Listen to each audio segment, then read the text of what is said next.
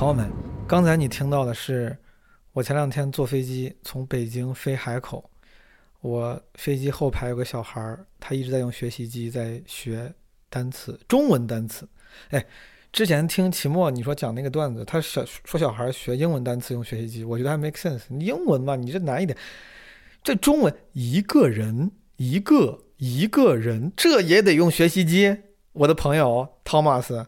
现在咋回事？这小朋友们，这个学习手段越来越丰富了，怎么这这不至于吧？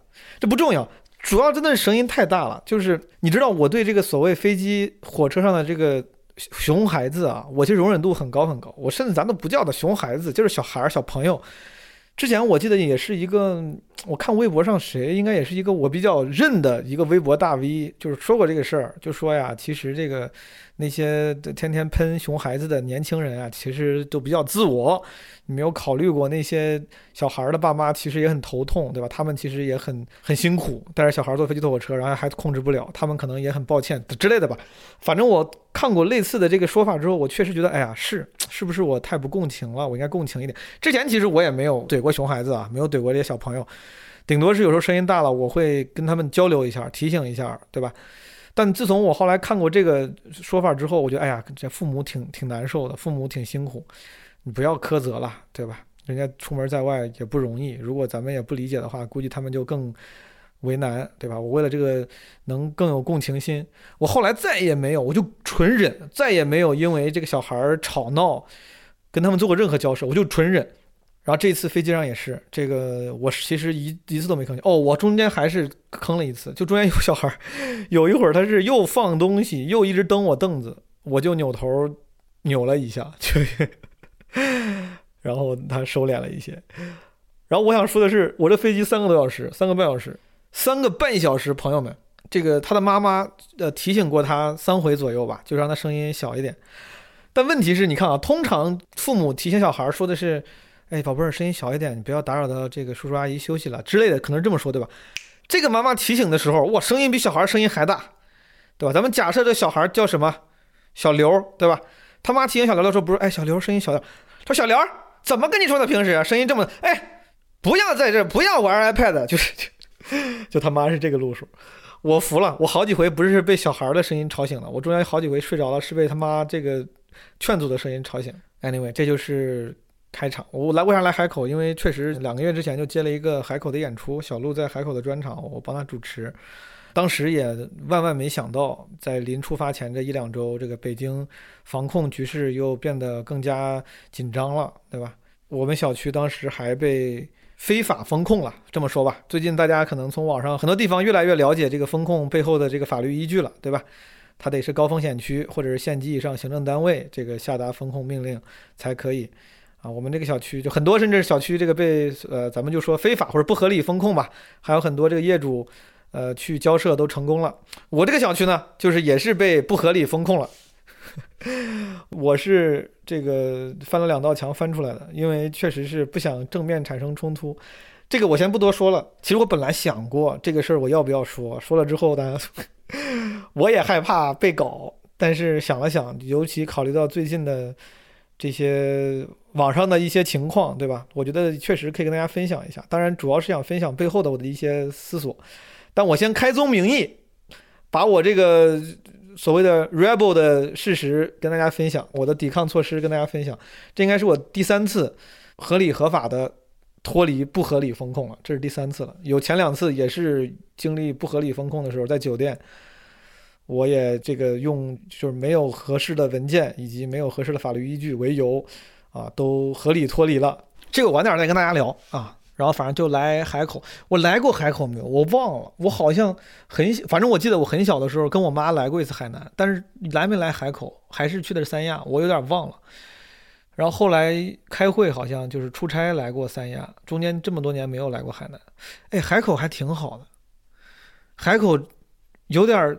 东方爱迈阿密的意思，而且有时候就就前两天天气天气很好的时候，在路上走，真的会有一种在东南亚的感觉。这样说确实可能不太对啊，应该是东南亚像咱们的海南。当时确实是我没有来过海南，我之前去过什么泰国、越南，然后我中间有一度在路上走的时候，哎呀，那太阳一照，就是阳光也很好，然后植物也很好，然后路上很多骑电动车的人，就是那个整个那个样子，唤起了我之前在泰国时候的感受。这跟三亚还不太一样，三亚更像是坎昆，对吧？迈阿密的 South Beach 就是是是休闲的度假的那种气氛，海口真的就像是一个热带的城市，我印象挺好，真的印象挺好。而且大家都开玩笑嘛，说 三亚是东北人的老家，海口还是有挺多这个本地人的啊。我在三亚的时候打网约车，就是这个网约车司机一说话都是东北口音，在海口都是本地口音。要不就河南口音，我 我前两天这个肠胃炎犯了，哇，难受的要命。我来的第一天晚上，因为我先是凌晨从我家翻了两道墙，翻出了这个非法风控，然后到海南之后，差点以为又要我在海南真的，我上飞机的时候还是一个政策，好像只有北京朝阳区才有一些这个风控措施，就是到了海口之后有一些隔离措施。我下飞机之后，这个文儿就升级了啊，这个文儿就升级了，什么什么区都涵盖住了。给我吓的，幸亏我不是从那些区出发的啊，对吧？当然，幸亏我不是从那些区出发的。然后可能这个一天两次这个紧张的惊吓，我就想着犒劳一下自己，吃点好的。晚上找了一个酒店附近的一个呃泰国餐馆，一不小心点多了，吃多了，然后晚上急性肠胃炎，上吐下泻，难受的要命。然后第二天出去逛，我说吃点这个温和的吧，找了一个那种什么叫花溪牛肉粉店，我点了个不辣的牛肉粉。给那老板聊天的时候，我说听你的口音，我说姐，你是不是中原地区的？他说对，我说你是河南人吧？他说对，我的一个河南开封老乡，一个大姐开了一个正宗贵州花溪牛肉粉店。然后今天我在海口租了辆电动车，这个租车的老板也是河南人，我用手机打电话打过去的第一句话，他说你是河南的？我说对，他说是老乡，我说好，那我找你租吧，租了辆电动车。我今天在租了辆电动车，还租了个陆冲板。海口好多人玩陆地冲浪板。我昨天去那个公园里逛的时候，两个大哥大姐，我应该有得有五十多岁了，头发都半白了，在那儿滑。我之前一直知道，就很多年轻人会滑什么陆冲板嘛，但是我也没接触过，我也没滑过滑板，朋友们。但是我看这边这个好像陆冲的这个氛围挺浓厚。我在那个二十一叫二十一，不是叫，就世纪大桥下面看到有人滑。今天我特地找了一个商场进去，他们有个那个什么滑板路冲板店，我租了个那个店员他自己的板儿，他说他没有这个业务，我说那你开展一下这个业务，他陷入了思索，我说你租我一个板儿，短租一下，他那个感觉那个 CPU 就开始高速运转，就有点 freeze 住了，然后我后来跟他解释了半天这个流程，他不亏，可以赚钱，哥们人挺好，他说行可以，他说我把我自己的板租给你。我说我这个租你几天，划得好的话回来押金你也不用退，我再买一个就好。我在海南这一天的经历，海口真挺好。这次来海南，我觉得原因是，我觉得好的原因是，之前每次说冬天很多人来海南度假，什么去三亚啥的，我其实对，因为我之前在博客里说过，我对海啊、海滨城市和对海洋没有太深的眷恋，就是它对我没有那么大的吸引力。有时候反而是那种山水，可能对我来说更有意思一点。我对海本身没有太多的向往，但这次来海口是因为我觉得啊，第一就是有阳光，第二有植物植被绿色很多，然后阳光很足，就会给你一种很有生命力的感觉。我终于知道为啥那些，比如说有些人说养老要来海南，或者你要在美国，很多人养老去佛罗里达嘛，坦帕这种地方就是养老院，真的是你，我就我都能想象到，如果有一天我老了，就是你自己身上的生命力在流失，你肯定不能再待在一个我。这个枯藤老树昏鸦的地方，就冬天，然后天空灰蒙蒙的，都是都是那种光枯光光光枯的那种枝杈，然后灰灰的空气。你走在路上，虽然偶尔我觉得这些冬季啊，它是有一定魅力的。一年四季如果全都是生机盎然，可能也会有些单调。尤其是作为年轻人来说，你是需要看更多的风景的。对吧？就是所谓咱之前节目里说过的酸甜苦辣，不能只追求甜这一种味道。尤其是年轻的时候，你多经历。但年纪大的时候，我觉得真的，你处在一个有生命力的环境，真的还挺重要。我到海口做肠胃炎嘛，特别难受，就是第二天也特别难受，我就真是拖着病躯一点一点的挪，挪到了我酒店附近有个叫万绿园一个公园，靠海的公园。哎呀，真好，就是阳光也好，然后里面的人就都像没有。经历疫情一样，当然肯定是有变化了，但是整整个给人的感觉就是大家这个不戴口罩的人也很多，然后有露营的，就扎了小野餐的吧，在草地上。然后老老老头老太太在那个公园里面有什么练歌的、唱戏的、练呃拉弦儿的，就跟之前的公园一样。配合扫码实验，科学佩戴口罩，保持安全不会掉的。注意个人卫生。感谢大家的配合。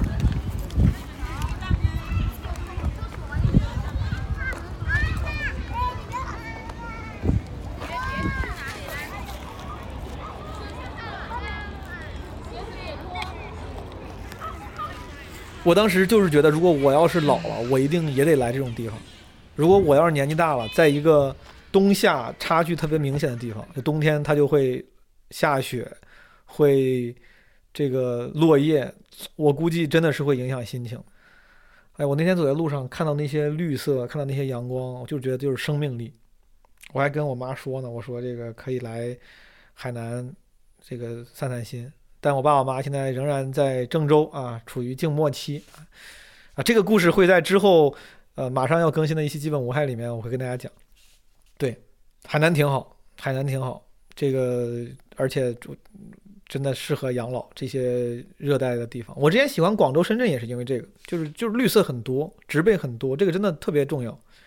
感觉很有生命力，心情都好了。你我自己老有就朋友说你怎么不更播客？包括你最近我是不都不是最近一个月了，播客最近一个月没更。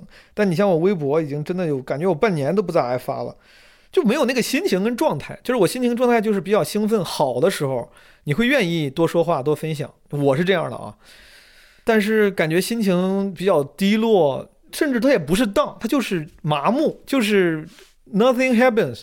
就这种情况下没啥可说的，没啥想说的。但是在海南，就这两天，我就又有说话的欲望了，还想发微博呢，挺好哦。而且我在那个逛万绿园那公园的时候，我又还有一个想法，我觉得老年人很好。我个人是不想立即变老的，对吧？我记得是路易 C K 还是谁讲过段子，就是说这个就是可能是他就大家就有人是拥抱拥抱衰老，拥抱这个。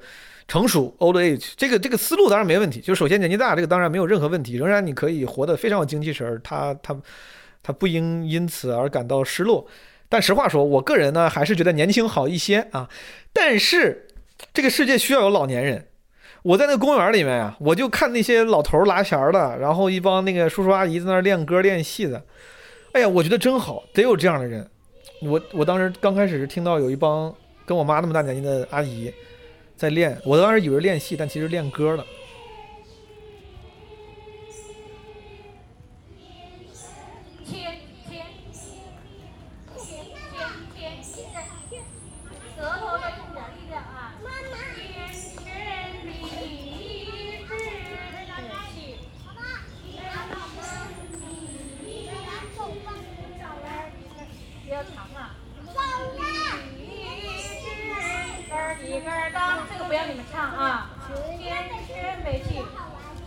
天生丽质。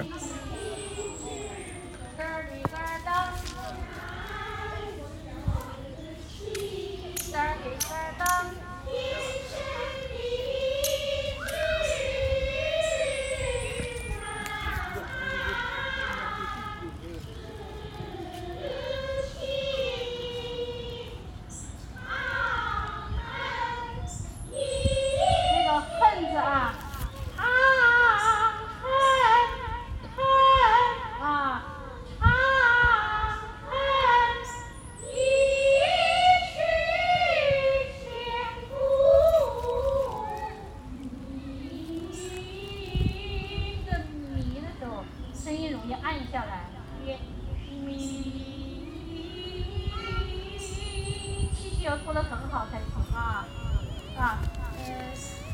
我以为是个戏，查了一下是个歌，《梨花颂》，根据《长恨歌》改。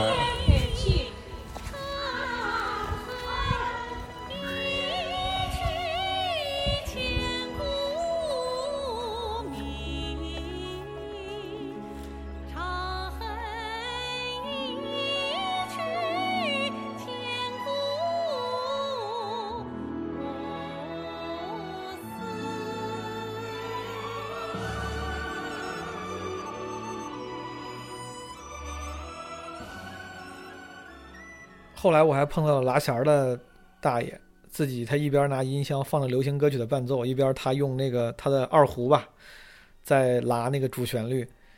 哎，真的需要老年人，朋友们，就是就是你想想，如果这个世界都是一些年轻人，你到了公园，没有老头老太太在那儿拿一桶水，拿着大毛笔在地上写毛笔字儿，没人在那儿练练歌练戏，然后在那儿什么抽陀螺，在那儿在那儿玩空竹，在那儿光着上半身花式利用那些健身器材。然后只有年轻人，今这边玩飞盘呢，那边玩路冲呢，啊，还有一帮人在这儿野营呢、烧烤呢，拿着可能拿着蓝牙音箱放着歌，在那儿 being a hipster，就也挺无聊的。我觉得这个，哎，老年人太好了。我觉得这个真的要保证每个城市老年人的密度啊，公园里面得有点老年，主要老年人身上就散散发着一种 I don't give a fuck 的那种感觉，就是当然可能不是每一个啊，但很多老年人身上就是散发着一个 no fuck given zero fuck given 的感觉。你跟在他们身边待一待，你会感觉嗯，就也没啥，就是就是生活中那些奇怪的事情就无所谓了，就又能如何呢？哎，我也不知道是公园里面有意思的人就是多，还是那天因为我身体状态不好，所以说我能更集中精神的去观察。真的很多有意思的人，我当时碰到一个哥们儿，他长得特别像一个大号版的那个《摩登家庭》里面那个 Manny，那个墨西哥小男孩，Latino 小男孩，不能说墨西哥小男孩，就是墨西哥裔的小男孩。那哥们儿一个中国人啊，但他长得有点像一个墨西哥非法移民，我不知道怎么说。他穿了一个格子衬衫短袖，然后一个就是那种这这工装裤，然后戴了一个就是棒球帽，特别像一个墨西哥非法移民在美国给人当园丁、除草啥的。而且说他他长了一个娃娃脸，那哥们儿的脸就是一个 Manny 的脸，是一个十二岁 teenager 的脸，但他明显是个中年人。他就坐在那个长椅上，眼睛盯着虚空一动不动。就特别感觉特别像游戏里的 NPC，就有有时候有些人他他奇怪到让你觉得不知道这个人为啥会在这儿，就感觉就像个 NPC。我之前好几次在旅途中有过这样的感叹，就是前几年有一次我去，我当时去非洲玩，去那个爬乞力马扎罗，爬完之后去什么塞伦盖蒂，不是去 Safari 吗？在那个车走的路中间，就是真的是。不是城镇，也不是公园的一个野外，就是 nowhere out of nowhere。有两个人就站在路边，然后站在树下乘凉吧。就就就就就是乘凉都算是我给他们安的一个目的了，就他没有目的，就是两个人站在路边，然后前不着村后不着店，就站在那儿，也没有走，他也没有要搭车，也没有再干点啥，对吧？他比如来赶路，然后中间停下来喝口水啥，没有，就是站在那儿。我觉得就就真的很像游戏里面你碰到的 NPC，我就想过去跟他说句话，看他会给我什么任务。公园里还是有挺多有意思的人的，老年人最有意思，真的，朋友们，我们一定要让这个社会中有一定浓度的老年人。老年人他会做一些在年轻人眼里可能没有什么意义的事儿，就是或者是说意义比较弱的事儿。这个事情本身的存在非常的治愈，我觉得。就是很治愈。你看到年轻人今天妈这个人冲浪去了，那个人什么 thirty under thirty 了，创业了，他拿这个奖了。你身边就是他，当然就是有时候你需要一些这种这样的事情来让你自己有进步的动力，对吧？但你今天就就是有时候你看到一个老头，他就站在这儿站了一天，就是或者有一堆老头在这儿做一些无意的事儿做了一天，这个事儿还挺挺治愈的，他会让你。突然觉得，哦，原来就是 I don't give a fuck 也是可以的。每个年轻人啊，就应该时不时的去老年人堆里转一转。真的，我觉得每年你应该去那些去医院的什么住院病房去转一转，然后去老年人堆里转一转。我觉得可能心心态会好一些。好，朋友们，然后咱们换个话题，聊点别的，聊点正经的啊，也不是正经的，就是知道最近很多朋友因为不当防疫或者过当防疫。以及他们引起的一些后果啊，大家都会有很多的观点和情绪，然后会有很多朋友在线上线下做表达，对吧？啊，你们知道这些事儿了，已经成了一个热点了嘛？有人在线上啊，各种传传播这些线下的朋友们呃表达的的素材，就这些事情大家都很关注。通常来说，我并不是一个愿意蹭这种社会热点的，就是发表自己观点的人。因为第一，我我并不觉得自己在这些事儿上有比那些已经发生了的人更精妙的观点或者更深刻的见解。我看了很多，呃，什么别人写的长微博呀、文章，很多写的都很好，然后分析的也很好，说的也很好。我并没有什么根本的不同意见，或者是就像我刚才说的更深刻的见解，呃，但是我觉得毕竟是个所谓的 stand-up comedian，是个单口演员，就是得有自己的 voice。所以说，就跟大家这些基本功的听众，咱们随便分享一下。我并不觉得自己说的可能是对的，这也是为啥我平时不太习惯，也不太善于在这种事儿上发表观点的原因，是因为我总觉得我我想的可能并不够成熟，但。但确实是，就像有之前我跟其他身边的朋友说一样，就是要多说多交流，对吧？不对就不对嘛，不对的话就，呃，讨论砥砺思想，啊，然后让自己的想法得以进化。跟大家聊一聊，是这样的，我整理了一下几个我想说的点。第一，我必须旗帜鲜明的表示，就是我认为这个发声是重要的，是有意义的，是有价值的。就我对于那些勇敢的发声者，我必须报以我全部的敬意。他可以引起思考，引起讨论，引起关注，从而促进改变。这个是前提，然后第二个我想说的就是发声，它是重要途径，但它可能不是唯一的目的。就像咱们做所有事情一样，本质通常是为了解决一个或一些问题，发出自己的声音，引起关注，这通常是这个过程中重要的一环，非常重要的一环，它确实必不可少。你要寻找同类，积聚能量，然后才能引起改变嘛，这个没有任何问题。但它仍然，它可能是过程的中的重要一环。最终你要改变什么？我觉得咱们关注这些问题的朋友们。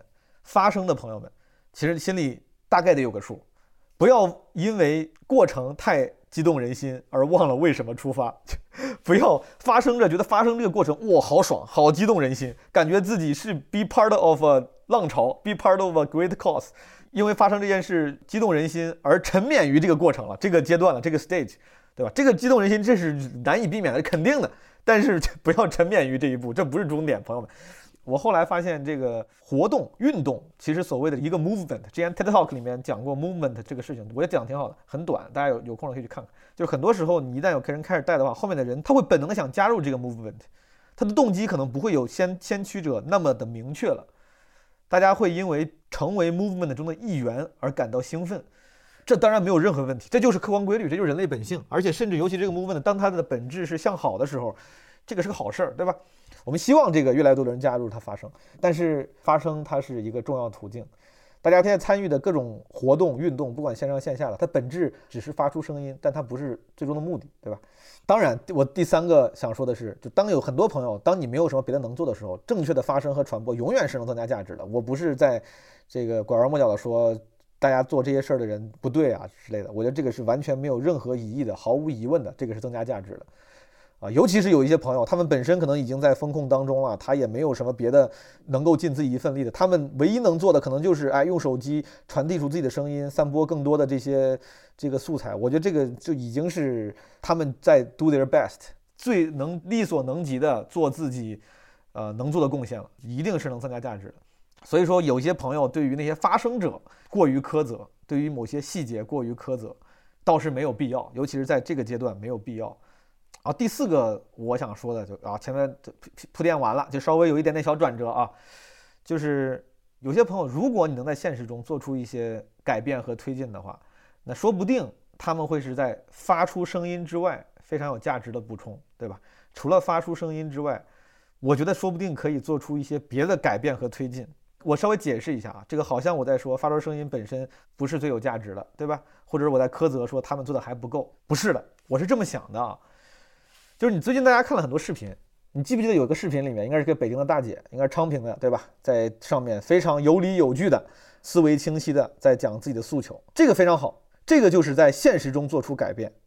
他可能也是看了那些勇敢的发声者们传递的一些素材、材料、法律依据也好，给了他勇气，给了他这个法律基础知识，然后呢，他就用这些知识来指导自己的行为。他去了居委会，跟这些居民一起。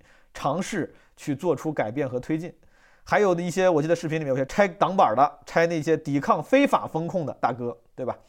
还有一些主动挑衅那个紧箍咒的一些兄弟，当然这个挑衅加引号啊，就是面对非法风控，面对那个孙悟空画出了那个虚拟的圈儿啊，他勇敢的走出去了，这个我觉得都是因为那些勇敢的发声者们的影响，他们勇敢的踏出了一步，用这些东西来指导自己的行为了。包括我今天还看一个视频，就是面对非法施工的大白，然后居民也是尝试去协调抵抗，甚至这个报警，警察也会跟这个去对峙，对吧？就这些事情，我觉得都是指导了现实的。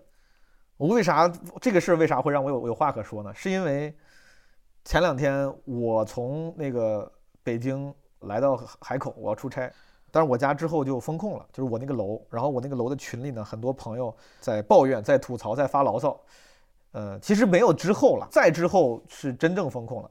在我走的时候，其实已经属于是在没有合理合法文件的情况下非法封控了。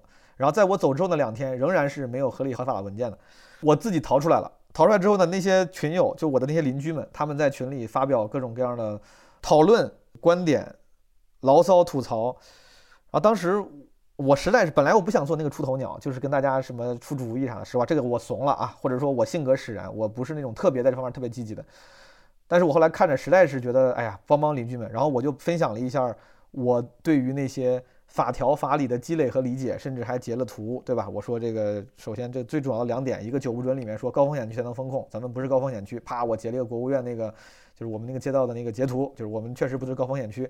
第二，得有县级以上这个行政单位的这个风控的指令啊，我说咱们这个也没有，咱们这个街道出的，这个理论上他他现在这个是法律依据不足的，在这种情况下，你是可以依法脱离风控的。我做了很多暗示，我甚至讲了一些之前我三次。依法脱离风控的故事，其实说的直白点是，当时我闯风控闯出来了，我用各种暗示想要让大家知道，就是其实你现在是合理合法的，你可以走，如果你想的话，如果你有急事儿，对吧？当然，我更推荐的是跟社区什么基层工作人员你们做友善的协调讨论，然后去聊这个事儿，去弄清楚这个事儿，去真正让这个社区街道这边给出最正确的安排。但如果他们一时半会儿不够灵活，没有给出最正确的安排，你就是闯出去了，你也占理。就是报警，警察也砸不了你，你也是在脱离非法的对于人身自由的限制，对吧？我就已经限制的很明显，我那些邻居们没有一个人就没有一个人真的做了，他们还在群里一遍又一遍的艾特那个社区跟街道的工作人员，就是想要个说法。我当时甚至那个那个我的信息里特地还说了一下，我说大家如果还有还需要更多的信息，对吧？你们可以问这些相关工作人员。要一些依据，然后括号，而不只是要说法，因为很多说法和安排是没有法律依据的。但是我就发现大家还是不敢，他们还是想得到一个 permission，得到一个街道或社区的 permission，说，哎呀，我们错了，不好意思，你们可以出去，我们不该封你们。他们想要一句这个话，他们才能够心安理得的出去，因为觉得这样他们就不用担责任了。就是我这个地方，我说实话，我有点恨铁不成钢，或者这个可能就是我。最最最开始想录这期节目的这个后半部分的最强烈的直接原因，就是你看到的网上的那些大家的给你传播的那些东西，不管是勇敢的抵抗不法行为的这些素材，还是那些大家特地总结的呃法律知识，都是为了让你武装自己、维护自己的合法权益的。但是如果你最后看完之后还是不敢挑战那个。白色防护服，觉得那个白色防护服还是权威，你仍然不不够相信法律，而是相信这个虚假的权威，那你这人家那些传播，人家那些勇敢有啥用呢？我跟大家讲讲我之前几次那个经历，这个我也要感谢那些勇敢的发声者，就是说实话，在在最近这些大家发声，然后让这个整个这个舆论论调越掰越正之前，我是不敢讲，因为我怕我讲了之后被人觉得我是什么挑战防疫啥的，虽然我自己觉得我非常占理。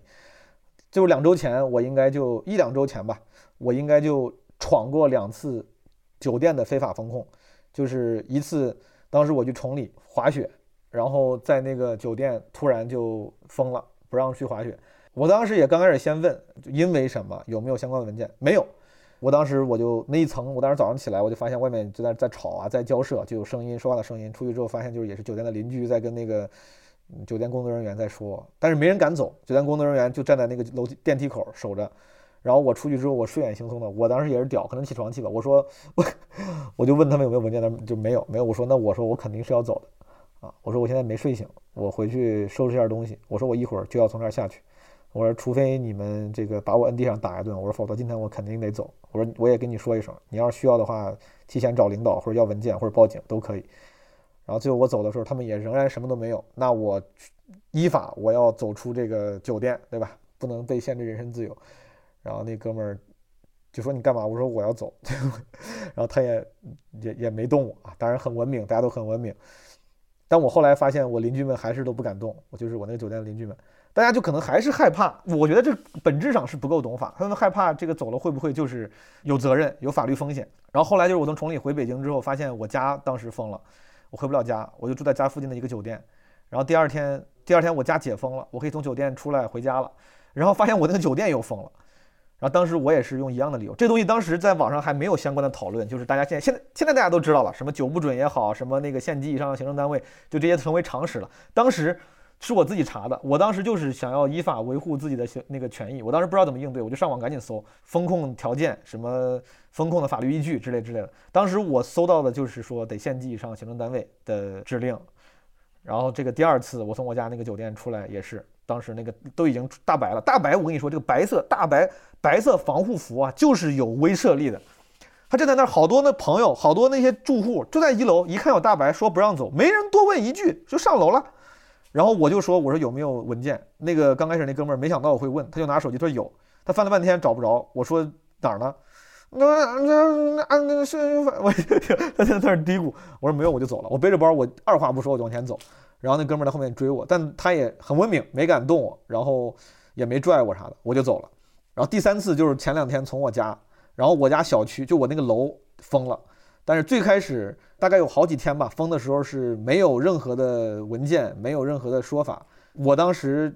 是，确实是因为跟这个小区的工作这些社区工作人员吧，物业人员之前也都抬头不见低头见的，也都关系挺好。社区工作人员之前也都认识，所以说总感觉我不想跟他们直面冲突。当时我选择的最好的就是我觉得最合适的方法就是我，因为我知道你正面去冲突，第一伤感情，第二没有结果。他们能做的最多就是你走，他们不拉你，然后把责任推到你身上。到时候那个领导要是追究了，就说啊，我管那人闯那是他的问题，对吧？我愿意背这个责任。我每次往往外走的时候，我其实是承担了这个风险。就是如果你要把责任推到我身上，OK，咱们报警也好，还是走什么流程也好，我可以给你掰扯掰扯这个事儿。你得愿意冒这个风险。我当时在我家的时候也是，就是我不想跟他们掰扯这个事儿，因为他们肯定不愿意担风险，他肯定不会给我 permission，给我这个给我这个允诺让我走的。所以最后我从我家出来飞飞到海口，我是白天踩好了点儿，找好了翻墙路线，然后凌晨的时候趁着人少的时候翻了两两堵墙翻出来了。因为我家那边有两道门，然后翻了一道栏杆，翻了一道墙。因为为了好翻墙，特地还没带箱子，背了俩包。对这事儿本来我也没敢说，说实话我不太敢说，这个很惭愧，我有点怂。但是因为这最近我就发现大家已经越来越认可这种抵抗。违法风控的行为了，所以说，我终于敢说出来了。谢谢那些让我敢说出来的那些人。对，然后就是我当时把我把我这些故事也在我那个群里跟大家分享。除了翻墙我没提，前面两次我闯酒店我都都提了，我也说了我的理论依据。然后我的意思就是那些邻居们，谁要是不满意啊，真不行你就赶紧走，你收拾收拾东西走，你住酒店也行，什么出去也行，还是怎么着都行。但是我看群里就大家没有人往这个方向说，大家都在说你们要再不给我说法，我就要打市长热线了。问题是，哎，你傻吗，哥们？实话说，就就是现在这情况，你哪怕真的是有有青天老爷给你做主，那也很慢，就也是很持久的战争，它可能比没有那么灵活，对吧？你要是找那种什么社区街道，想要跟你说说，哎呀，我错了，我我给你放了吧，那感觉更难，他们咋也不会开这个口的。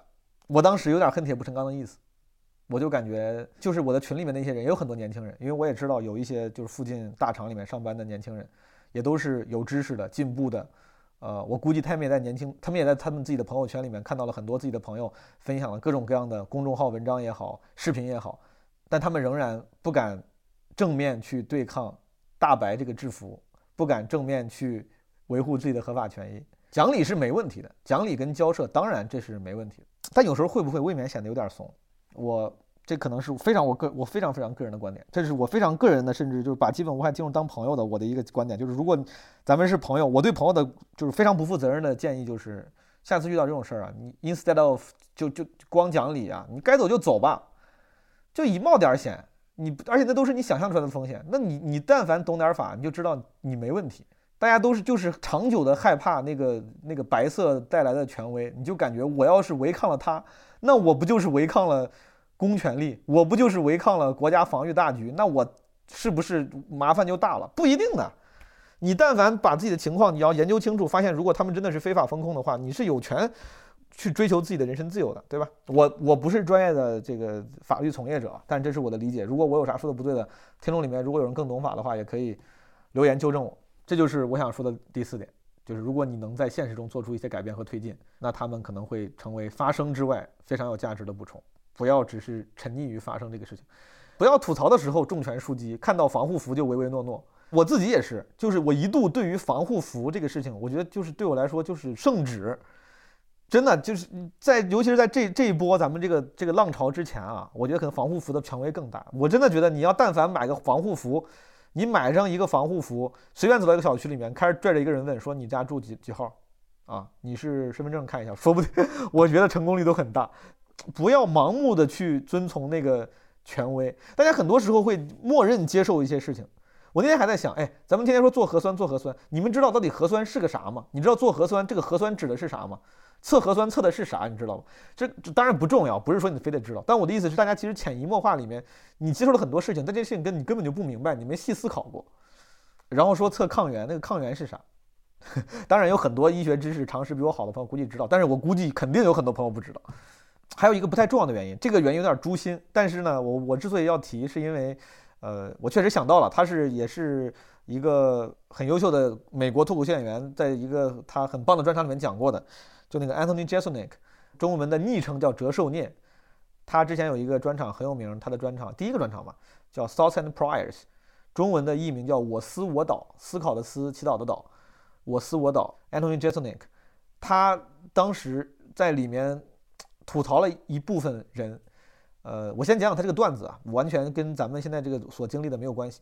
他段子讲的是当时波士顿马拉松爆炸案，有些朋友还记得波士顿马拉松爆炸案发生的时候，一四年还是一五年，就有很多人在 Twitter 上就发 Thoughts and Prayers，Thoughts and Prayers 有点像就是一个固定搭配，像咱们现在很多人去世，名人去世之后，底下人排队会发 RIP，对吧？Rest in peace，它是一个固定的搭配，意思就是说这个就是基于我的这个哀悼，大概这种感觉。Anthony Jeselnik 就说：“他说发这些的人就感觉自己做了贡献，感觉自己在做对的事情，其实都是很自我、很自恋的。就当时我，我现在是不太严谨的转述啊，我我可能说的不够准确。这些人里面，很多人动机是说，这个一个大的事情发生了，自己发的 Instagram 再也没人看了，这个时候他们就得，他们也得也得参与进来，发一个 Thoughts and Prayers。其实背后的声音是说，哎呀，来看我。”我也有声音，我也有我的观点，我也有我的声音，我也对这个事情有我的看法。你们快来看我。他当时说很多人是这样的，我觉得说的很好，他讽刺的非常好。就 Anthony Jeselnik 讽刺的这帮这个，就是对于很多社会事件，然后跟风表达观点的人，当然很刻薄了。那脱口秀演员不就这样嘛？就是 professional asshole 用。路易 C K 的话说，就 professional asshole，他确实是这是一个很诛心的对于动机的刻薄揣测，对吧？可能十个人里面说不定有一个人是这样的，但我们当时调侃的就是这样的人。然后呢，还有很多喜喜剧演员，其实很多脱口秀演员在很多专场里面，光我记得就可能就有什么 David Chappelle、Bill Burr 之类的，他们会调侃那些 parade 的人，就参与游行的，在美国。美国有很多游行，对吧？不管是什么 Gay Pride，就是给性少数群体做做游行的，还是各种各样的什么 Transsexual 之类的做游行的，啊，因为各种政治正确议题做游行的人很多很多。然后很多喜剧演员，他们其实都会调侃这帮人。包括最近有个电影，有些朋友可能看过，叫什么《史上最棒的啤酒运送》。这个电影里面有一个很不不重要的细节，也是主角。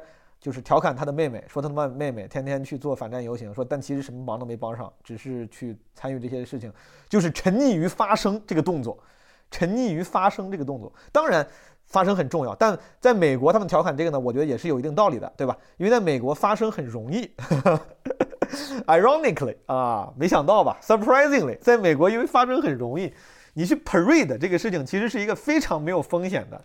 只有标签的，只会给你自自己贴上正面标签而没有风险的一件事情，所以说很多人就会调侃说，Parade 的人自己感觉自己什么帮上了忙，就是什么增加了价值，感觉自己在做很高尚 noble 的事情，对吧？其实他们就是过去打酱油也好，然后让自己自我感觉良好也好，这是美国对美国参与 Parade 的人的这个这个这些调侃。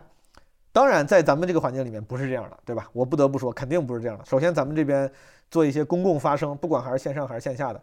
其实都要承担大得多的风险，所以说我没有这么刻薄的调侃。但仍然他们的那些调侃里面，我觉得有一些对于呃人性的提醒，其实是有价值的。比如说，不要沉溺于只是发生这个东西，而且 be part of a great cause，就是成为一个崇高的、伟大的这么一个呃行为浪潮中的一部分。这个事情就是能够让人兴奋的，就是能让人就是感觉激动人心的。它很正常，它是客观规律，它是人性。大家有这种情况，因为这种觉得，哎呀，我成为了这个浪潮的一部分，我成为了让这个世界变好的努力的一部分。哎呀，我好激动，我好开心，我也希望自己成为一个这么好的人，这都非常没问题。但是不要因为这样的情绪而让自己沉溺在这个阶段里面。我们最终可能是还是要为了解决问题的，对吧？而且不要因为这些事情忽视了对自我的保护，这点非常非常重要。自我保护这点，首先你只要做到在法律范围内。可能就能解决百分之八十的问题了，对吧？在法律范围内做表达啊，咱们你像这这一轮很多朋友的发生，就是对不当防疫、过当防疫以及引起的一些恶果的不满嘛，对吧？不管是乌鲁木齐的着火事件呀，还是各种各样的什么这种非法的放围栏怎么怎么着，呃，堵住消防通道，那咱就只唠防疫的事儿，对吧？我看到有些视频里面有些朋友已经唠得远了，呃，这个就属于真的是。我不知道该咋说了，就注意自我保护吧，朋友们。这这个是注意自我保护，在发生的时候，同时不要沉溺于这个 stage。光说不练，你只是天天成为了职业发声者。有些人不就是所谓的社会活动家，有这么一类人，对吧？就是就是职业的光说不练，职业的光说不练，要不然就是投机者，要不然呢，就有时候容易陷入自我感动。感动跟自我感动都是非常有价值的情绪。就是你感动了别人，甚至自我感动，它是有价值的，它能让你继续给自己这个增加能量，然后这个让自己更有动力投入到这个正确的事情里面。但是不要陷入这些情绪当中。最后还有一个非常非常不重要的一个点，就是我我觉得很多发生的朋友，最开始都是勇敢的，很多勇敢的人，很多我非常佩服的勇敢的发生者，他们做出了非常勇敢的姿态。但有有时候慢慢有有些行为，有些浪潮会变成新的政治正确。就比如说最近在网上，如果你不做太危险的发，就在只是就是就是抵抗过度防疫，做这个这方面的发声啊，其实成了新的政治正确，没有太大的危险，而甚至成了就是大家就是感觉都要做的一件事儿，不做你就落后了。这个判断一个事情是不是成了新的政治正确，它是不是安全，最容易的就是看明星说不说。如果有一天明星都开始说了，明星都开始在微博上转了。这个，或者说比较大批的明星都开始做相关发声，那大概率这个事情其实没那么没那么不安全，它已经成了某种新的政治正确了。就是在这种情况下，有时候啊，继续在这种新的政治正确的发生，它的边际效益就会递递减，因为大家都会发现，好像说这个没有那么严重，那就可以继续说，然后也会越来越多的人进来说，明星也会进来说，那些本身想要推进新的变革跟改变的那些先锋。你在做这个事儿，其实边际效益会递减，所以说最好在这个时候就可以适时的，比如让让这些对的理念、正确的呃精神指导自己的行为，然后下一步都在自己的行为上。当然，我指这些行为都是合法的啊，合法的行为，不是让你去搞什么 revolution，对吧？你你去跟居委会、去跟社区、去跟街道、去跟他们唠，去跟他们争取要正确的、合法的防疫措施，对不对？就像那个讲话的大姐一样，就像跟那些居民、跟那个领导们沟通的那些人一样，你要用这些事情，就是切实、切实的改变自己身边的人的生活环境、生活状态。你用这种方式是去启发、去改变这个世界。沉溺于在线上的发生这个事情，真的容易陷入自我感动。你别他妈朋友圈发了一百条，最后连你爸你都没说服。我就是这种情况，真的，我连我爸都没说服。我虽然也不是那种沉溺于这种发生的，但我确实是我连我爸都说服不了，我真的太难了。我我爸到现在对于这个国家这个有时候很多时候的不科学的防疫啊，或者是有时候缺乏人性化的防疫，连政府都自己都觉得都都说啊要认错，要有些地方做的不不到位，要提高。就是我说了半天，这是我第四点说的比较多。就是如果能在现实中做出改变和推进的话，那他们会在发生之外是非常有价值的补充。第五点，朋友们，就是所以说，那在现实生活中做出改变和推进，为了让那些别人的发生、别人给你分享的东西能指导你在现实生活中的动作，要干嘛呢？学法律、学知识。第五点，真的就是学法律、学知识。我感觉我自己真的是，我可以很自豪的说，我属于是这个刺头界的典范了。我是会依法去维护自己权益的，我也尽量不向不合法的公权力低头，我会去争取自己的权益，也同时在这个过程中促进那些基层执行的动作越来越合规。比如说我之前对于风控，面对风控时候，我跟他们理论也好，还是怎么着也好，但是前提都是因为我提前做了理论知识的储备。这个事情我也不懂，我就是现查的，我被封了我就赶紧查，上网查。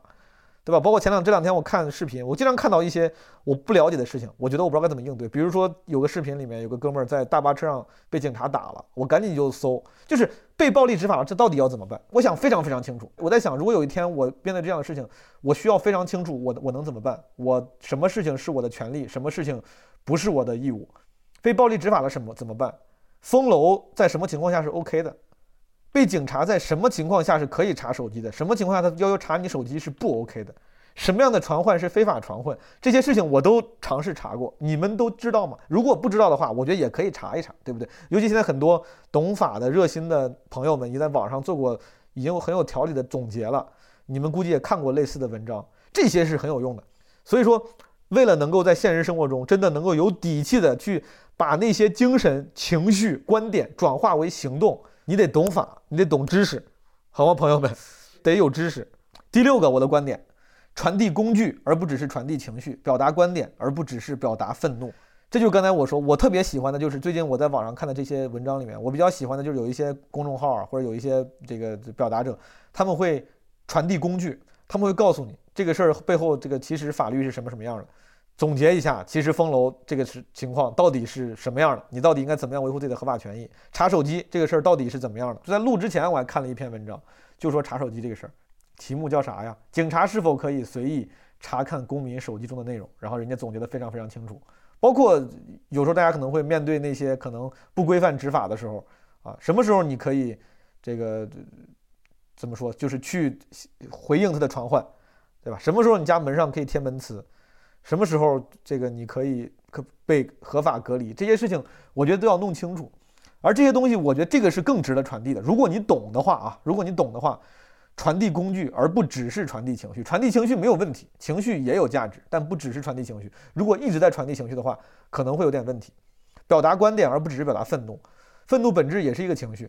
愤怒跟 hate，它是有价值的、有力量的，但它肯定不是最终答案。对吧？这个甚至我不用多解释。我觉得哪怕你有观点，虽然观点都不是实话说，它都不是解决问题最后的钥匙，但观点都比愤怒要有用。当你在尝试整理出自己观点的时候，你慢慢你就有了指导自己行为的这么一个背后的支持了。你别你别小看这个事儿，很多朋友甚至他们现在都没有一个清楚的观点，他们看到很多东西，他们会有情绪，说：“哎呀，我好难过，我好愤怒，哎呀，我好激动。”那你的观点到底是什么？如果现在有人过来要问你的观点，就是说，那你到底你是怎么想的？你需要什么？你支持什么？你反对什么？就是我觉得大家是就是需要趁机想清楚，对不对？当然，我我知道大部分人肯定想的都很清楚啊。但 again，如果你之前沉浸在情绪里面的话，其实可以尝试总结一下观点。有了观点，就用观点去指导行动；有了工具，才能用工具去改造生活。这个工具通常，我觉得在现在，至少在现在，最有用的工具。就是那些法律知识。中国是个法治社会，拥有法律的武器，能在百分之九十九的时间还是能保护自己的，对吧？当然，除了法律这工具之外，不管其他的什么沟通技巧也好啊，呃，各种各样的这个 street street smart 的这些技巧，可能也都属于是工具。如果你有传递，他们仍然都会很有价值。最后第七个我想说的，就这个是完全无关的一个点，就是我突然想到，就是我觉得胡锡进啊，胡老师啊，其实也挺有价值的。胡锡进总被人喷，尤其是早年间被人喷呢，我觉得也更更合理一些啊。自从老胡从那个那个什么退了之后，对吧？环球时报退了之后，其实胡锡进的很多表达，我我不知道这个我这个这样说会不会会不会被喷，但我是真心觉得他其实某种程度都是在寓意先扬，或者是明褒暗贬。有些朋友会说，就是胡锡进是什么狗，然后出啥都要舔，基本上出什么事儿，他都一定会有先有一那个他那个长微博里面都会有一些先是正面的认同，或者是对于责任方难处的理解，对吧？然后他后面会半段或者或者但是啊，群众有什么什么样的疑惑，群众有这样的情绪是正常的，呃，是合理的，也是不能避免。反正他会寓意先扬啊，先夸，然后再去说那些咱们可能同意的那些观点。这个事情它不对吗？就是我觉得你们为什么要苛责老胡？我反正我我见到的那些老胡发的发的东西啊，我觉得说的说的很好啊，他就得用这样的，就是群众里面得有会会说这样话的人。如果每个人都上来都是操你妈傻逼，哎，你他妈怎？你们是不是吃吃屎长大的？就 如果每个人都是这种脏口战士，就是情绪是爽了，然后但是他可能解决问题的可能性就更降低了。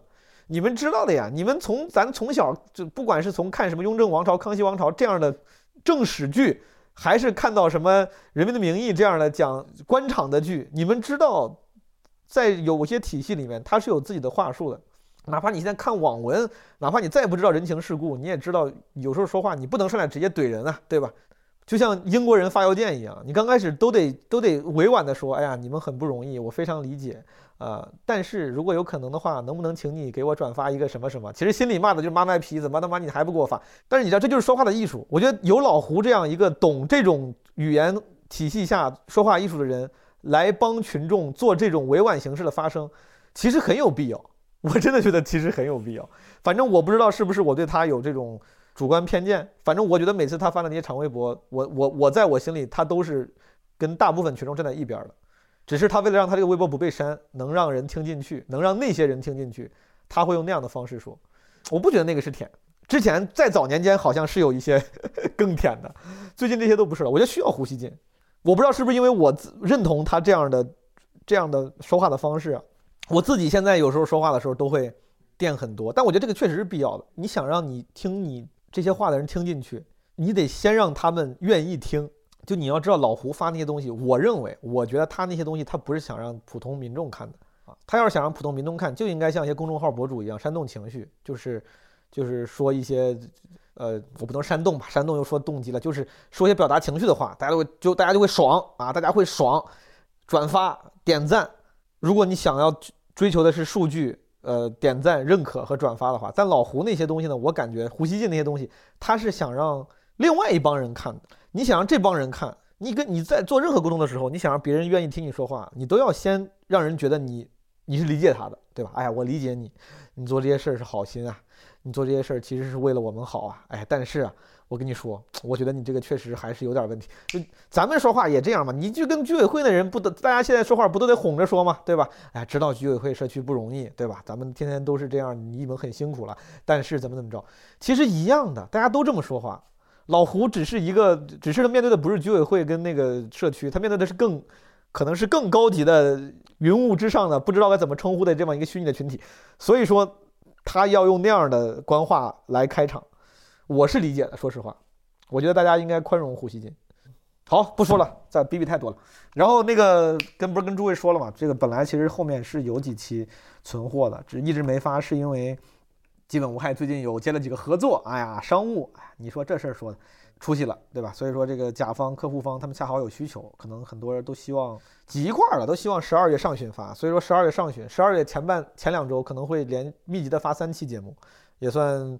多少弥补了一下之前的断更，然后预告一下后面的三期，一期是跟 B 站的一个小合作，B 站出了一个新的科普纪录片啊，还挺有意思的，就是以刘慈欣为主角的，这个我先不透露了吧啊，确实本身我也对这个片子很有兴趣，然后聊了一期这个片子跟一个嘉宾，然后还有两期呢是有实物产品的啊客户对我们的基本无害的单期节目做了。啊，赞助支持节目内容，我觉得都挺好的，到时候大家可以听一听，支持一下，好不好？支持一下。面对我们难得有商务有赞助，咱们的听众能不能给点面子？稍微，不管评论区也好，呃，钱不钱的无所谓啊，这个个个人看财力衡量。但是这个捧个人场也行，对吧？让人看看咱基本无害的听众还是给面子啊，跟大家 ask favor 了啊，希望大家给点面子，好不好？也欢迎各位甲方的朋友、品牌方。啊，如果想要跟基本无害合作的话，不管是赞助啊、支持啊、合作啊、投放，欢迎，好不好？基本无害的内容质量是有保证的，创意质量也是有保证的。如果想做定制节目的话，咱们有很多有意思的创意，对不对？嗯，哦，最后就是因为我不是来海口给小鹿这个专场主持之后，我就这肯定嘛，就先不回北京了嘛，这肯定不回去了，先待几天吧，反正有工作也可以远程办公。这两天在海口，然后可能想着租个车环海南岛一下，嗯，我想的是从东线然后环西线，但如果咱们听众里面有人，呃，对海南的吃喝玩乐专业的话，也非常希望能跟我分享一下有什么好吃的好玩的，有什么建议，好不好？好，朋友们就这么说，没啥别的事儿了。这一期就是瞎逼逼，之前可能会更频繁的录一些这种个人 solo 的瞎逼逼的节目，对吧？但后来基本无害，有时候做一些那种大的重的创意，让一些新听众进来之后，我感觉对节目内容有更高的要求了，就我就不敢自己多说话了。有时候经常片头多说两分钟都被人喷，这种个人 solo 型的就不太敢说了，总觉得自己这个这些话价值不大，然后耽误那些听众的时间。但时不时的还是可以录一录，对不对？希望大家多包容吧。好了，失陪了范老师，我得去造型了。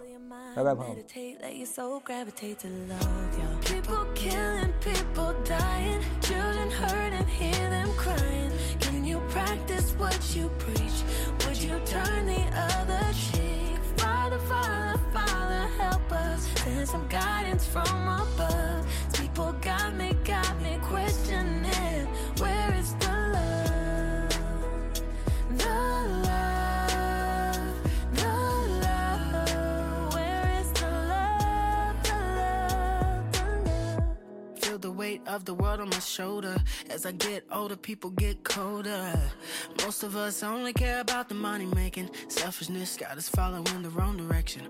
Wrong information always shown by the media. Negative images is the main criteria. Infecting the young minds faster than bacteria. Kids wanna act like what they see in the cinema. But whatever happened to the values of humanity? Whatever happened to the fairness and equality? Instead of spreading love, we're spreading animosity. Lack of understanding lead away from unity. And that's the reason why sometimes I'm feeling under. That's the reason why sometimes I'm feeling down. There's no wonder why sometimes I'm feeling under. Gotta keep my faith until the love is found. People killing, people dying, children hurt and hear them crying. Can you practice what you preach? Would you turn the other Father, Father, help us. Send some guidance from above.